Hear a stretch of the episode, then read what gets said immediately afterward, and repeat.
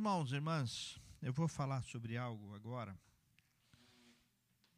E não é exatamente sobre a meditação, sobre o estudo, mas quero citar algo e a meditação pode te ajudar a responder ao que está acontecendo. Os irmãos devem saber o que está acontecendo lá em Asbury. Assim que fala, pronúncia? Asbury. Os irmãos estão acompanhando o que está acontecendo em Asbury? Para quem não sabe, é um movimento de avivamento que está acontecendo nos Estados Unidos, onde em determinado local eles estão reunidos já há mais de 250 horas. Até o último momento que eu vi, eles já estavam chegando a 260 horas de culto. E é um movimento de avivamento isso que está acontecendo. É um movimento real de avivamento. E as pessoas perguntam, começam a perguntar: ah, é de Deus? Não, não é de Deus. Não, é só um movimento. Não, não é um movimento.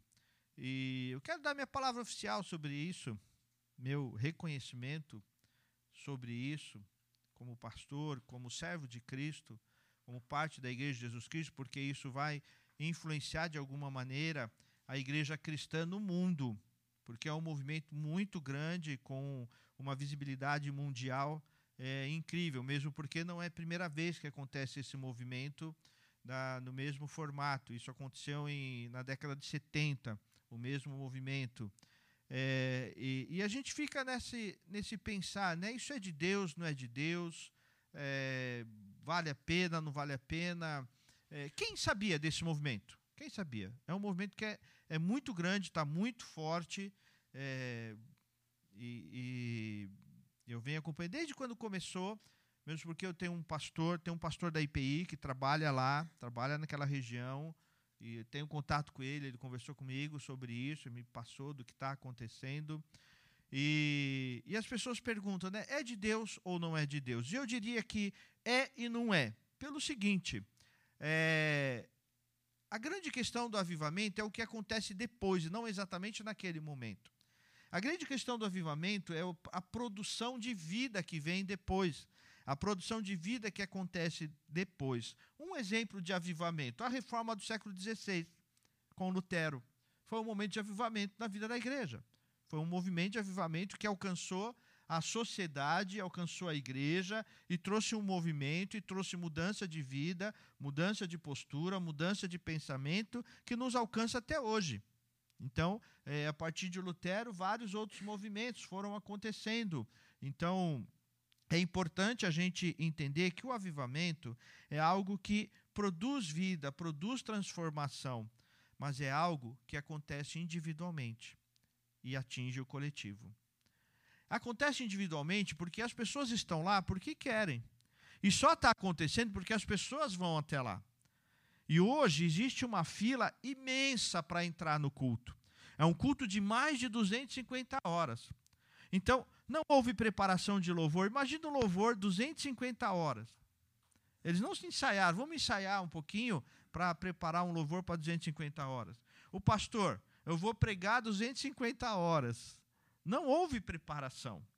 Foi algo que foi acontecendo e as coisas e as pessoas estão se revezando, estão trocando, estão é, entrando e saindo. É um movimento contínuo, é um movimento que está acontecendo. Depois você procura na internet, vale a pena ver o que está acontecendo, porque isso vai influenciar é, a vida cristã e a vida da igreja de muitas formas, por causa da visibilidade que está provocando no mundo. No mundo. Mas isso tem a ver com a busca pessoal, de como a pessoa busca. Então, muitos vão entrar ali e vão ser de fato transformados. Vão, ser, vão de fato viver um avivamento. E muitos vão sair dali dizendo foi só um movimento, foi só um momento e isso não tem nada a ver com a vida.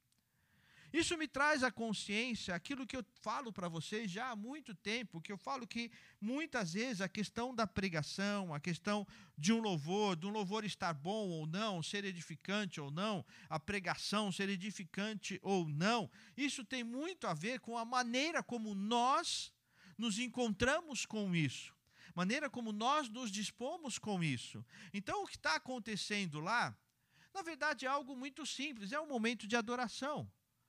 E o que vai mudar é como as pessoas vão agir individualmente, vão ser transformadas individualmente. Como isso vai atingir individualmente as pessoas. Eu quero meditar com os irmãos é, uma palavra, um texto, que tem muito a ver da maneira como nos aproximamos de Deus, nos aproximamos do Senhor, nos aproximamos às coisas do Senhor, nos aproximamos a Jesus. Eu quero falar sobre uma mulher, a mulher sírio-fenícia. Abre a tua Bíblia lá no Evangelho de Marcos, no sétimo capítulo. Nós vamos ler do verso 24 ao verso 30. E aqui nós vamos entender os parâmetros do encontro com Jesus. O que é o encontro com Jesus? Como ter esse encontro? Quais as partes desse encontro? O que acontece nesse encontro? O que me qualifica ou não para esse encontro? Nós vamos meditar um pouco sobre isso.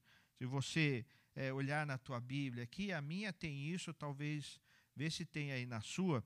Em cima está é, tá lá escrito mulher sírio-fenícia ou mulher cananeia também pode ser mulher cananeia e logo embaixo você vai ver que tem um texto tá citando um texto tá vendo aí embaixo do título, as Bíblias que têm divisão, é, que têm divisões, vão, vai aparecer isso. E está lá, Mateus 15, 21 e 28. Está vendo aí? Né? Algumas Bíblias vão aparecer. Aparece o título na divisão, aparece o título na divisão, e aí embaixo do título vem um, te um texto. Esse texto é o texto paralelo no Evangelho. Então, esta ocorrência da mulher siriofenícia ou a mulher cananeia também acontece lá em Mateus no capítulo 20. E nós vamos ver os dois textos, tá bom? Nós vamos fazer o paralelo com os dois textos, porque algumas coisas aparecem lá em Mateus e outras coisas aparecem aqui em Marcos. Isso acontece por causa da temática. O evangelho de Marcos é um, é um evangelho mais é, lá no, no, passado eles diziam koiné, era um, uma, uma coisa mais popular, mais para o povo, para alcançar o povo, era uma coisa desta maneira. O Evangelho de Mateus ele tem uma visão mais judaica, então quer trazer uma é, tem um pensamento mais rebuscado, um pensamento mais religioso e fala aos religiosos. Então por isso alguns detalhes aparecem lá em Mateus que não aparece aqui em Marcos, mas o texto é o mesmo, a ocorrência é a mesma, o momento histórico é o mesmo, e nós vamos olhar para estes dois textos, tá bom? Então, num primeiro momento, nós vamos ler aqui é, Marcos 7, do verso 24 ao verso 30, que diz assim: é, Levantando-se, partiu dali para as terras de Tiro e Sidom.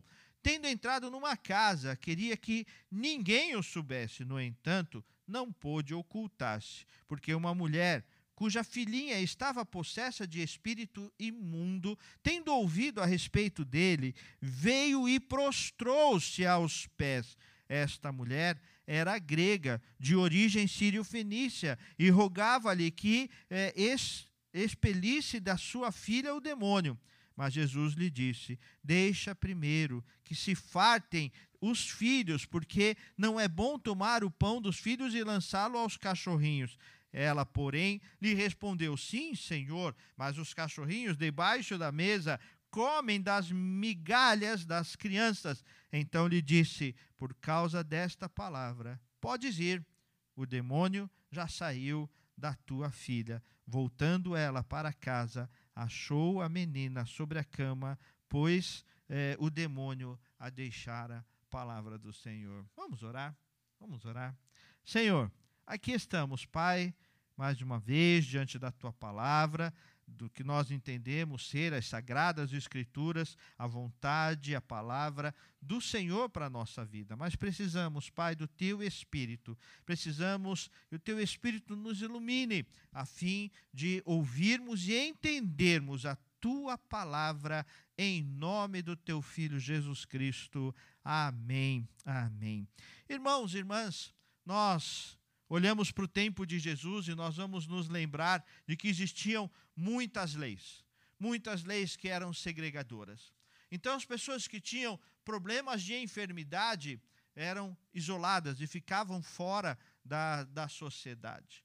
Muitas situações, principalmente as mulheres eram as que mais sofriam com isso, em alguns momentos tinha que ficar longe, vários metros longe da casa dela, longe do convívio dela, porque era considerada impura em alguns momentos. Qualquer doença um pouco mais estranha, a pessoa já era é, largada e ficava é, de lado e era rejeitada. Também os estrangeiros. E a mulher sírio-fenícia, de origem grega, tinha cultura diferente de Jesus, diferente dos judeus, tinha a religiosidade totalmente diferente, envolvida com é, um politeísmo e com muitos deuses, com muitas ideias, e era alguém deixada de lado. E a discussão desse texto é, é um pouco sobre esta questão dos que vêm primeiro, dos que vêm depois, e, e essa discussão permeia um pouco esse texto porque ela fala assim: é, Jesus me ajuda, e ele fala, não, mas primeiro os da casa,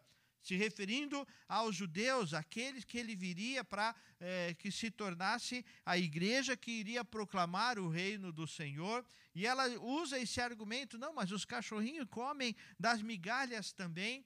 E aí vem então é, Jesus, esse encontro com Jesus traz a transformação e mostra como o encontro com Jesus é um encontro que rompe com tudo aquilo que a religiosidade impõe. O encontro com Jesus é, rompe com tudo aquilo que a nossa maldade impõe tudo aquilo que o nosso medo impõe, porque aquela moça, embora estava é, com vontade de encontrar com Jesus, existia por trás de todo esse discurso o medo. Ela sabia que era bem provável que seria rejeitada, seria deixada de lado, não iriam deixar que ela se aproximasse lá no texto. Se você ler depois o texto lá de Mateus, em alguns momentos os discípulos até falam: Jesus, ela está importunando, peça para que ela vá embora, peça para que ela saia, porque ela não era merecedora. E aí então, nesse encontro com Jesus, nós vemos que todo mérito cai por terra. Jesus rompe com todas as barreiras que impediam o encontro com Ele. E é neste momento que nós pensamos em avivamento. O avivamento acontece quando nos encontramos com Jesus da maneira correta. E ao olhar para as posturas desta mulher, para as atitudes desta mulher, nós aprendemos o verdadeiro encontro com Jesus. E é sobre isso que eu quero meditar com os irmãos do teu encontro com Jesus, do tipo, da qualidade, do formato de encontro que nós precisamos ter com Jesus. Muitas pessoas se encontraram com Jesus. Quando nós olhamos para a história de Jesus, é, é, é, incontável a quantidade de pessoas que passaram perto de Jesus, mas poucas foram as que tiveram um encontro verdadeiro com Jesus. E essa é uma das pessoas esta mulher é uma das pessoas que tiveram encontro com Jesus. Muitos se encontraram com Jesus para julgá-lo. Outros se encontraram com Jesus para crucificá-lo. Outros se encontraram com Jesus para viver com Ele, para ter vida transformada. E a pergunta para você, pergunta para mim, a pergunta para nós nesta manhã é: que tipo de encontro nós temos com Jesus? O encontro dos religiosos, que vivem presos num formato, o encontro dos céticos que não acreditam em nada, estão ali para julgar, ou o encontro daqueles que amam Jesus e que precisam de Jesus. E aqui com esta mulher, nós aprendemos o encontro de quem ama Jesus, o encontro de, que tem, de quem tem avivamento e de quem consegue verdadeiramente entender este momento. E a primeira coisa que nós aprendemos tão clara com esta mulher. O verso 25 nos diz de uma forma interessante, porque uma mulher cuja filhinha estava possessa de espírito imundo, tendo ouvido falar a respeito dele, veio e prostrou-se. Muitas pessoas estavam ao redor de Jesus, com o dedo em riste, questionando, duvidando: será que é mesmo? Será que ele é mesmo filho de Deus? Será que, que é, é, é importante? Será que ele é importante? Será que é, ele pode fazer alguma coisa? Mas a primeira coisa que nós aprendemos com esta mulher é que o problema dela era tão sério, o problema dela era tão difícil, que o problema dela fez com que ela entendesse a urgência de se prostrar diante de Jesus. O problema dela era tão sério, era tão difícil, ultrapassava tanto os limites da razão humana, do sentimento humano, da, da ciência humana, da medicina, que ela falou: Eu preciso desse tal Jesus. Eu preciso deste homem. E essa postura, essa atitude, ela teve o sentimento, ela teve o senso da urgência de se prostrar aos pés de Jesus. Falando do movimento de Asbury, eu ouvi um pastor falando também sobre isso. E ele falou assim: é interessante que muitas das pessoas que estão postando nas mídias sociais as fotos, os vídeos do que está acontecendo lá, são pessoas que não entenderam a urgência e não buscam o Senhor. São pessoas que gostam de ver o que está acontecendo, mas não estão na reunião de oração, não conseguem participar de uma vigília, não conseguem manter uma leitura bíblica, não têm uma vida de devocional. Até aconteceu uma coisa interessante essa semana, nem sei se ele está aqui. Deixa eu ver lá no, no Facebook. O meu pai, eu fui buscar meu pai, eu tenho levado meu pai na fisioterapia toda sexta-feira. E quando eu cheguei lá, eu cheguei lá, minha mãe abriu a porta, entrei quietinho e tal.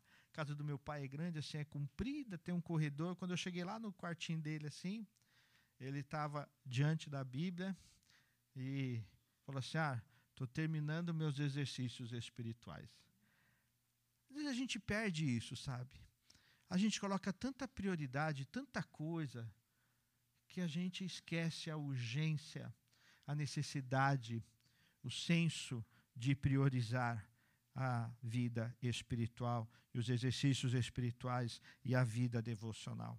Já citei isso para os irmãos, tanto citei que outro dia pregando aqui, a Karen é, citou isto também, que é Lutero, o reformador, que tinha tanta coisa para fazer, e ele, nos seus exercícios espirituais diários, tinha dia que ele dizia: Hoje eu tenho tanta coisa, hoje o dia está tão corrido, hoje o dia está tão difícil que eu preciso de mais duas horas para meditar, senão eu não faço nada. O senso de prioridade, o senso de necessidade. Mas essa mulher percebeu que o seu problema era tão grande, a luta era tão grande, que ela saiu de lá e ela foi buscar a prioridade, buscar a necessidade, buscar onde tinha, buscar. Ela teve o senso da urgência e ela foi e se prostrou. Isso nos falta hoje.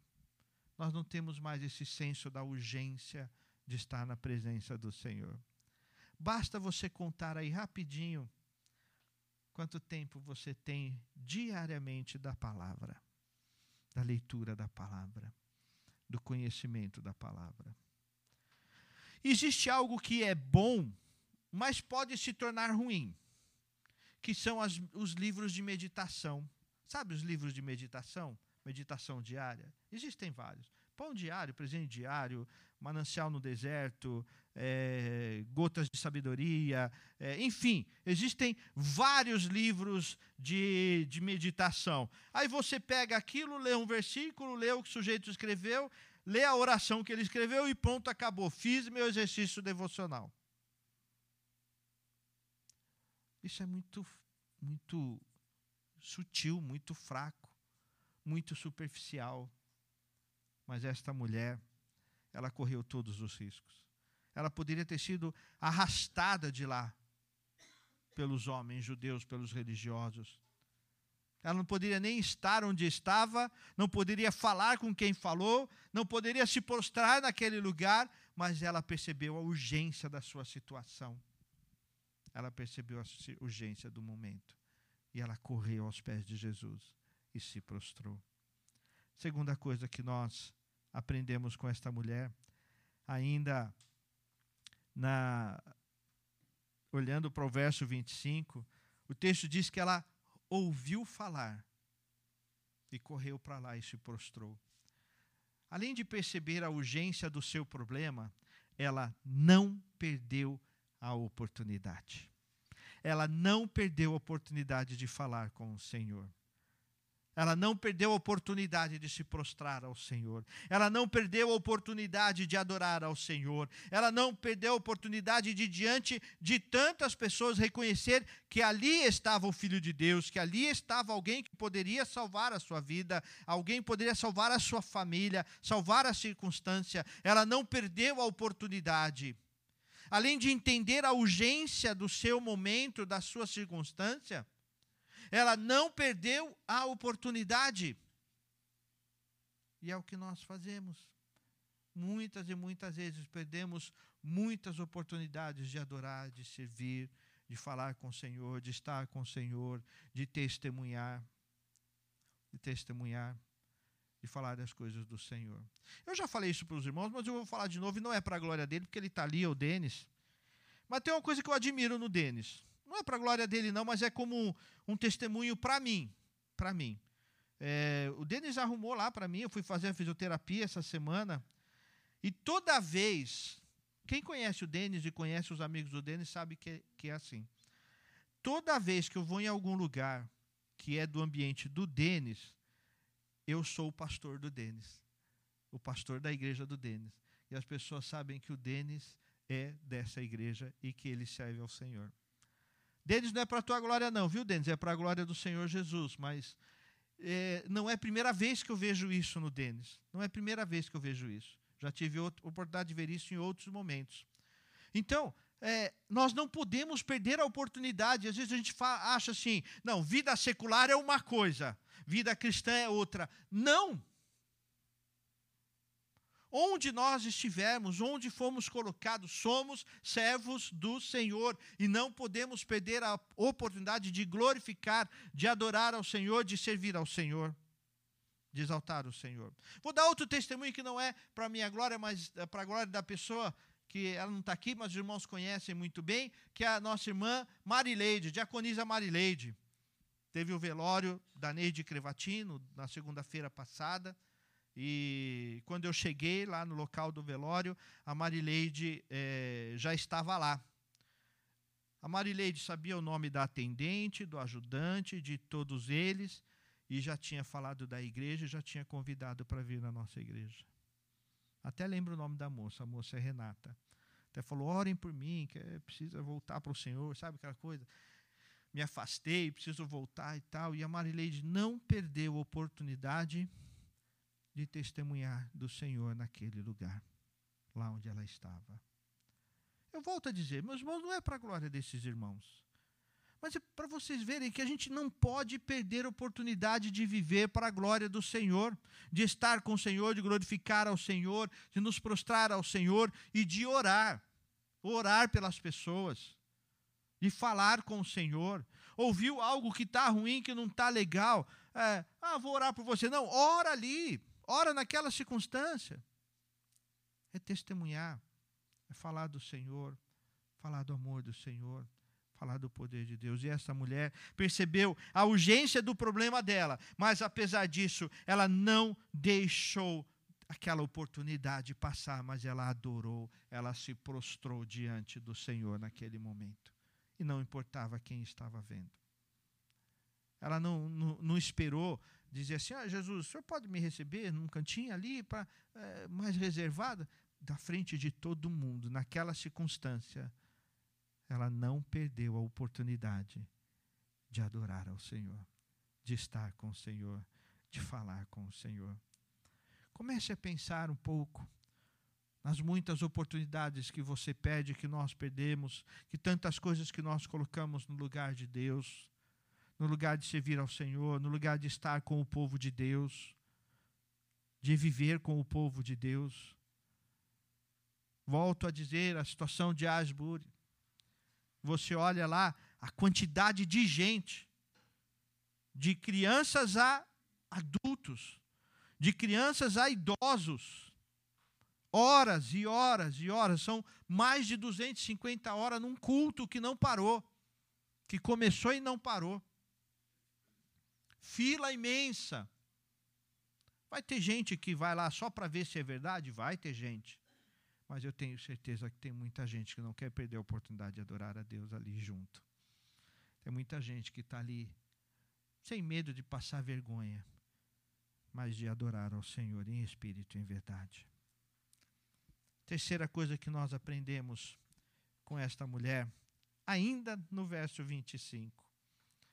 O texto mostra, no verso 24, que Jesus foi para um lugar onde ele não, ele não queria ser visto. Ele queria descansar. Ele queria acalmar naquele momento. Mas não teve como. Não teve como.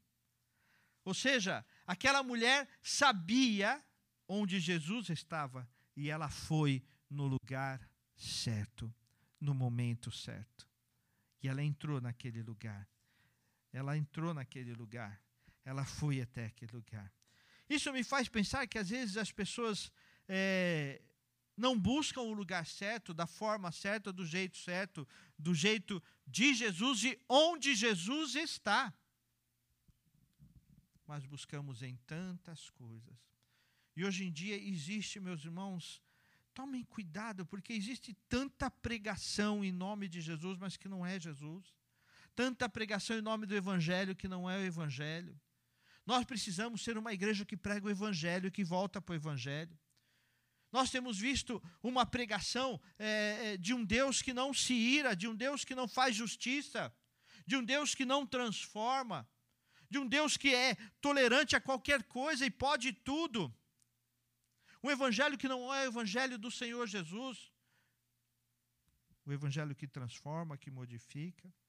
Algumas vezes as pessoas até estão no lugar certo, mas não buscam do jeito certo não se prostram, não se humilham, não estão dispostas a viver o certo, mas querem viver o seu. Buscar o Senhor Jesus tem a ver com colocar tudo diante do Senhor. Aquela mulher estava no lugar certo e no lugar certo ela se prostrou, ela teve a atitude certa, ela se prostrou e diante de Jesus. E diante de Jesus. Quantas e quantas vezes nos prostramos diante dos nossos, do, no, do nosso próprio eu, da nossa própria vontade, da nossa ganância, do nosso desejo, e não nos prostramos diante do Senhor. Mas esta mulher se prostrou diante de Jesus. Essa mulher buscou Jesus intensamente. Ela entendeu a circunstância da dor que ela vivia, da urgência que ela precisava resolver ela entendeu que ela precisava ir até Jesus e foi até Jesus. Ela soube aproveitar aquela oportunidade. Mas ela foi no lugar certo. Ela foi para a pessoa certa. Ela foi com a postura certa. É hora da gente pensar. Eu tenho feito o meu, buscado o meu tempo, meu jeito, minha forma, quando eu gosto, quando eu quero, quando eu estou disponível, quando eu tenho disponibilidade, eu tenho feito certo para o Senhor. Eu tenho feito certo para Deus, para as coisas do Senhor. Mas em quarto lugar, extremamente importante, o verso 28 nos chama a atenção e diz assim: Ela, porém, lhe respondeu: Sim, Senhor. Parece muito simples, né?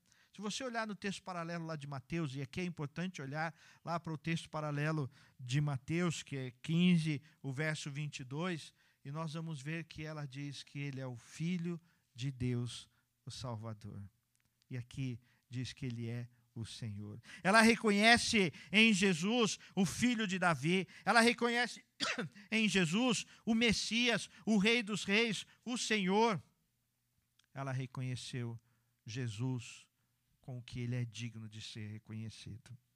Ela reconheceu Jesus como Mestre, como Senhor, que reina sobre todas as coisas, que é soberano sobre todas as coisas, que é poderoso sobre todas as coisas. Ela não olhou apenas para um, um homem que fazia alguns milagres, para um homem que fez alguma, alguns movimentos, mas, sobretudo, ela olhou para o Rei dos Reis, Senhor dos Senhores.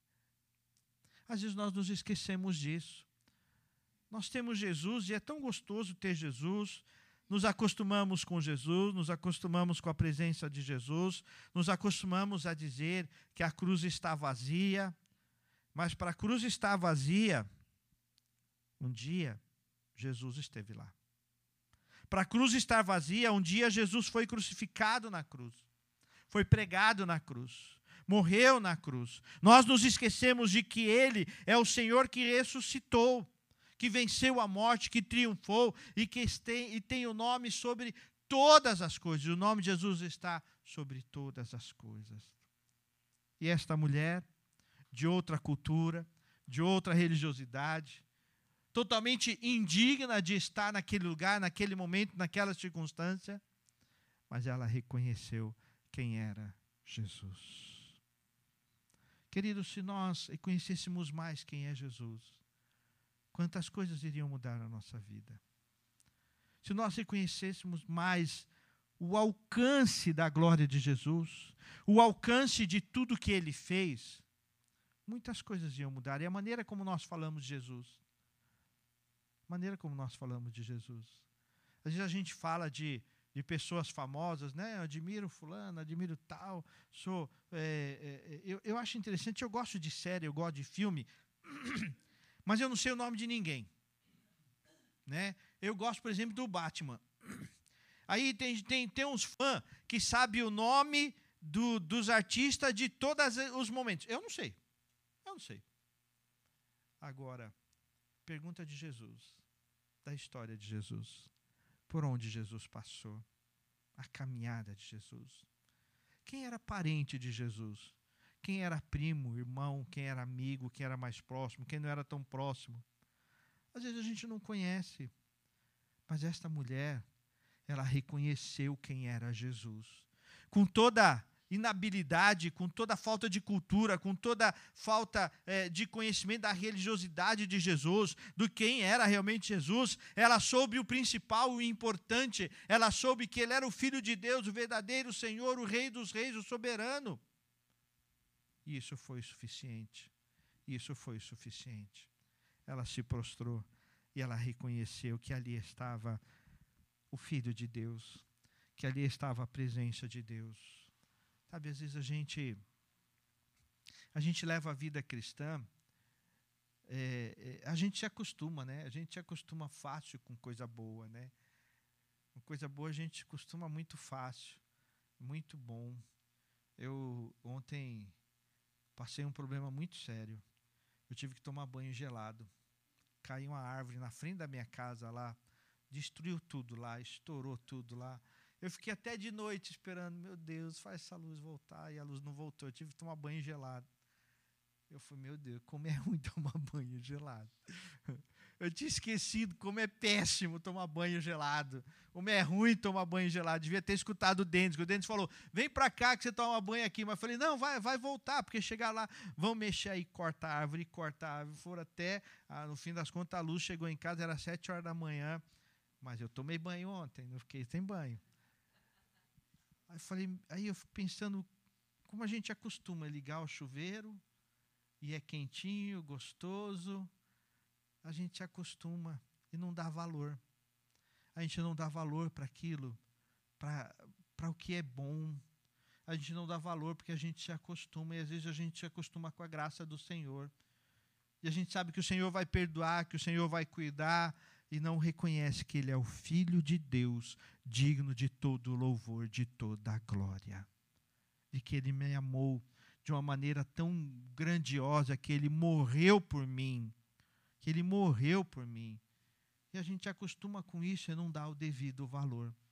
Mas esta mulher, sem conhecimento, sem ser digna, ela deu valor. Ela deu valor àquele momento. Ela deu valor à presença de Jesus naquele lugar. A pergunta que fica para nós nesse ponto, neste momento, é: qual valor eu tenho dado para Jesus na minha vida, na minha caminhada? Qual o valor que eu tenho dado para Jesus? A gente vive um momento tão difícil, irmãos. A gente vê pessoas com tatuagem escrito Jesus, com emblema no carro, com cantando músicas evangélicas, mas que não tem nada de Jesus, nada do testemunho de Jesus. nada do, do mover de Jesus e do poder de Jesus. Nós temos visto igrejas que se dizem cristãs, movimento que se dizem cristãos, mas que não praticam a paz, o mover, o cuidado, o avivamento que Cristo fez, que Cristo pode produzir.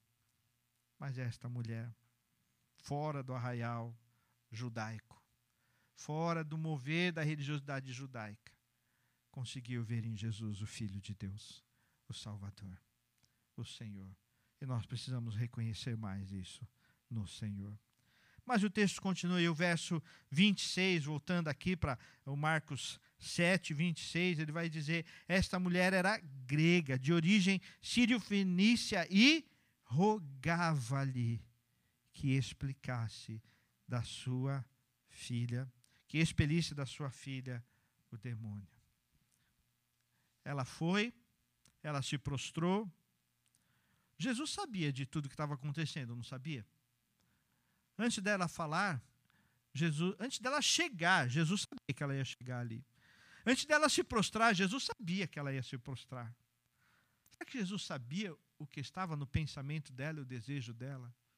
Jesus sabia. Mas sabe o que ela fez? Ela rogou a Jesus. Ela falou com Jesus. Ela orou ela exerceu o papel da intercessão, da oração. Eu tenho falado muito esse ano sobre os exercícios devocionais, porque é o que sustenta a nossa vida no decorrer do dia a dia. Hoje, dentro do calendário litúrgico, nós estamos no sétimo domingo do calendário, do sétimo domingo do tempo comum. E o tempo comum é um tempo é um tempo difícil, porque é o tempo comum. E a gente vive de momentos especiais, não de momento comum. Mas a força precisa acontecer no dia a dia, na disciplina, no exercício da disciplina, de quando é preciso fazer o que tem que ser feito e ponto. Não é encontrar motivação, não é encontrar razão. Que razão? Para que, que eu vou fazer isso? Eu tenho que fazer e ponto. E esta mulher. E, e foi uma oração que ela insistiu, Jesus, não, mas não é esse o momento. E ela continuou falando com Jesus. No outro texto diz que Jesus não a respondeu. No outro texto diz que os discípulos ainda disseram: Jesus, fala para ela se afastar. Ela está importunando, mas ela continuou insistindo, intercedendo. Ela continuou rogando, falando, suplicando ao Pai. Às vezes a gente vem, ora, fala e Deus abençoa e como se tivesse tudo resolvido e vou embora. Mas ela perseverou. Lá no capítulo 15 de Mateus, do verso 23 ao 25, mostra o quanto ela perseverou, o quanto ela insistiu, o quanto ela perseguiu aquela situação, o quanto ela trabalhou por aquela situação, o quanto ela ficou prostrada, humilhada naquela situação, até alcançar. Até alcançar aquela mulher insistiu. Às vezes a gente, a gente é craque em começar muitas coisas, né? A gente começa o ano, faz planos, vou fazer isso, vou fazer aquilo. Vai passando o tempo, a gente cansa, vai perdendo a mão, vai perdendo a disciplina, vai perdendo a vontade. Mas essa mulher teve disciplina, teve perseverante, ela foi determinada. E buscar a Deus e avivamento tem a ver com determinação, com continuidade, com tempo comum. Viver o tempo comum falando com o Senhor, servindo ao Senhor e glorificando ao Senhor. Mas em último lugar, o verso 30 vai dizer assim: Voltando ela para casa, achou a menina sobre a cama, pois o demônio a deixara. E no texto paralelo, diz que ela deu glórias ao Senhor, que ela viveu para o Senhor. Queridos, essa mulher, com tudo isso que ela fez, ela teve uma fé triunfante, uma fé que glorificou o nome do Senhor. Tanto que até hoje, depois de tantos anos, nós estamos ainda falando e testemunhando da fé que essa mulher teve, porque ela insistiu. Ela teve uma fé perseverante. Ela teve uma fé triunfante. Ela teve uma fé de conquista. ela teve uma fé de transformação, ela teve uma fé de insistência, porque ela olhou para o lugar certo, para a pessoa certa, para a situação certa, ela olhou para Jesus. Talvez hoje o que nós estamos precisando é de insistir, é de continuar. Talvez nós estejamos ainda entre aquele momento do é, tirar o foco um pouco daquele problema, falar com Jesus e aguardar a conquista, a bênção, a vitória. Isso gera tempo, desgaste, insistência, perseverança, resiliência. E é preciso, neste momento de transformação, de processo de transformação, é preciso existir a oração, a adoração e de permanecer no lugar certo. Mesmo que as pessoas digam: sai daí, já deu, para de importunar o mestre, para de perturbar o mestre. Mas ela teve uma fé perseverante, uma fé triunfante, uma fé que foi até o final. O final, quem determina é o Senhor Jesus, não é você. Quem determina o final não é a força que você tem. Quem determina o final não são as pessoas que estão ao seu redor. Quem determina o final é o Senhor da sua vida. Só que essa mulher já havia decidido que o Senhor da sua vida seria Jesus.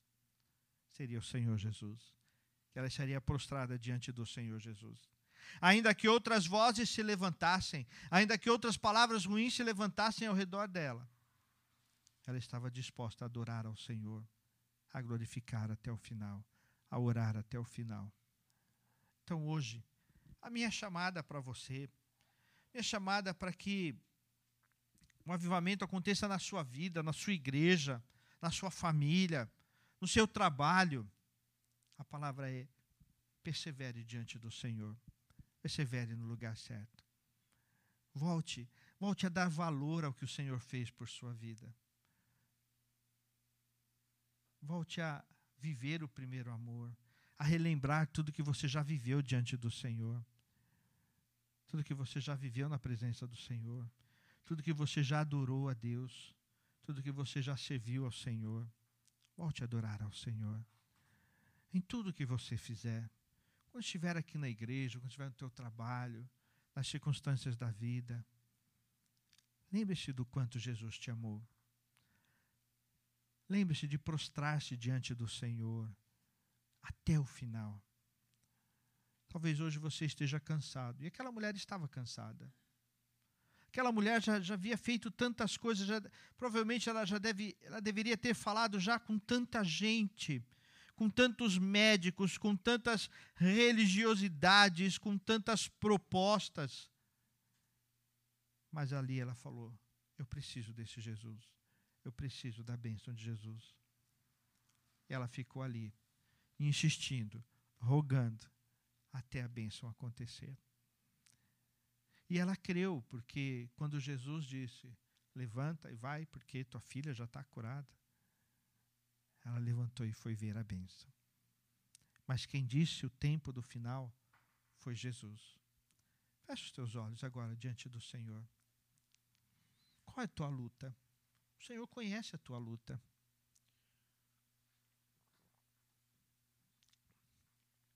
O Senhor sabe da tua luta.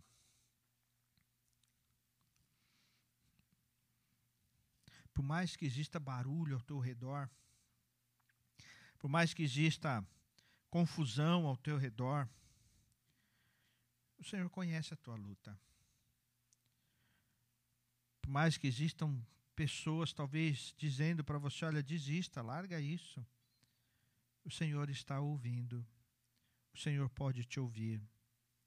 O Senhor quer te ouvir. Qual é a dor que aflige o teu coração neste momento? Nesta manhã, qual é a dor que continua a atrapalhar aí o teu coração? Entenda que o Senhor tem a resposta.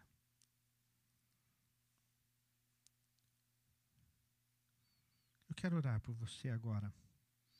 Às vezes existem lutas que persistem na nossa vida, não é? circunstâncias que vão demorando para se resolver, para se acertar, para você achar um, um rumo certo. Mas esta mulher entendeu a urgência do problema dela. E o problema dela é tão grande que ela falou: só Jesus pode resolver. Só Jesus pode me dar o caminho. Talvez o que esteja faltando hoje é você reconhecer isso. Voltar a reconhecer Jesus na sua caminhada. E se prostrar diante de Jesus.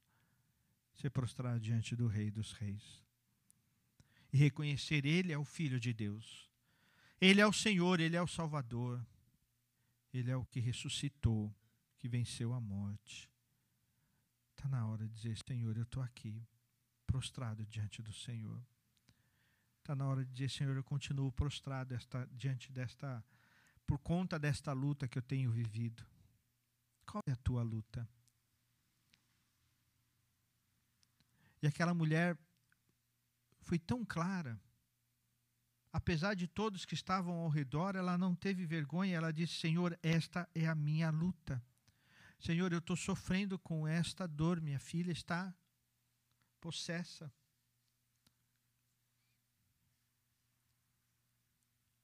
Diga ao Senhor agora: Senhor, essa é minha luta. Esse é meu conflito, meu Deus. Esse conflito tem durado já um tempo, Deus, e às vezes eu acho que eu não vou suportar. Mas essa mulher resistiu até o final.